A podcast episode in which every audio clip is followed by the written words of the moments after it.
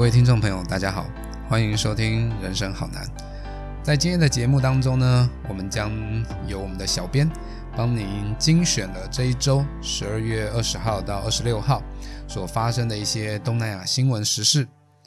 呃，那首先第一则呢，我们来到了马来西亚。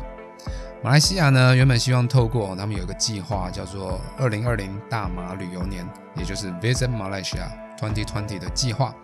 希望可以呢迎接三千万的旅游人次到马来西亚。可是呢，就受到了这个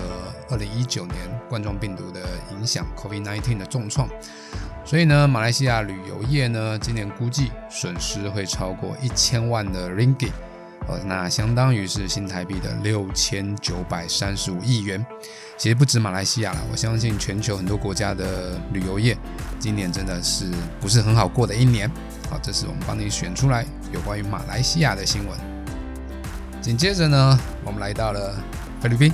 好，那菲律宾我们知道呢，它受到过去受到了西班牙还有美国的殖民，哦，所以呢，它其实相当相当重视耶诞节。我想有去过菲律宾就知道，他们的耶诞节大家都要过一个月。可是呢，最近菲律宾受到这个新冠疫情第二波的一个影响，哦，所以菲国政府呢，从十五号开始要求民众外出呢，必须戴上口罩，甚至是防护面罩，就连骑自行车跟慢跑的时候呢，也不例外。所以呢，即使到了长滩岛，只要没下水游泳，就不能拿下面罩、口罩啊这些防护设备。到十二月二十一号为止呢，菲律宾的确诊病例数来到了四十六万一千五百零五例，死亡人数呢也达到了八千九百五十七例。所以菲律宾的疫情确实让人家比较担心了。那接着呢，我们来看到泰国的状况。泰国原本疫情稍微露出曙光，却在十二月十九日一举破功。泰北确诊的病例频增的状况之下，三木萨空当日暴增五百四十八例，那立即封城管制人员的进出。但是呢，疫情却已经扩散到邻近的五个府，再加上外国及移工的感染，从十九号开始呢，累计四天内已经暴增了超过一千例的病例。累计确诊数大幅上升到五千七百一十六例，在防疫出现极大的破口后，泰国政府也随即宣布取消了二零二一年的跨年活动。那接着呢，这一则是跟疫情没有什么关系的，来到了印度，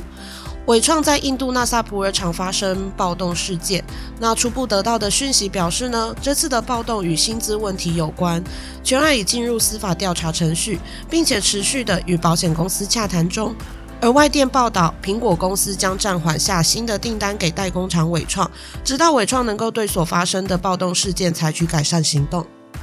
最后呢，我们看到了新加坡，新加坡在日前呢，以超过新币十亿元，那相当于台币两百一十亿元的这个价格呢，跟美国的辉瑞药厂采购了二零一九年 COVID-19 的一个疫苗。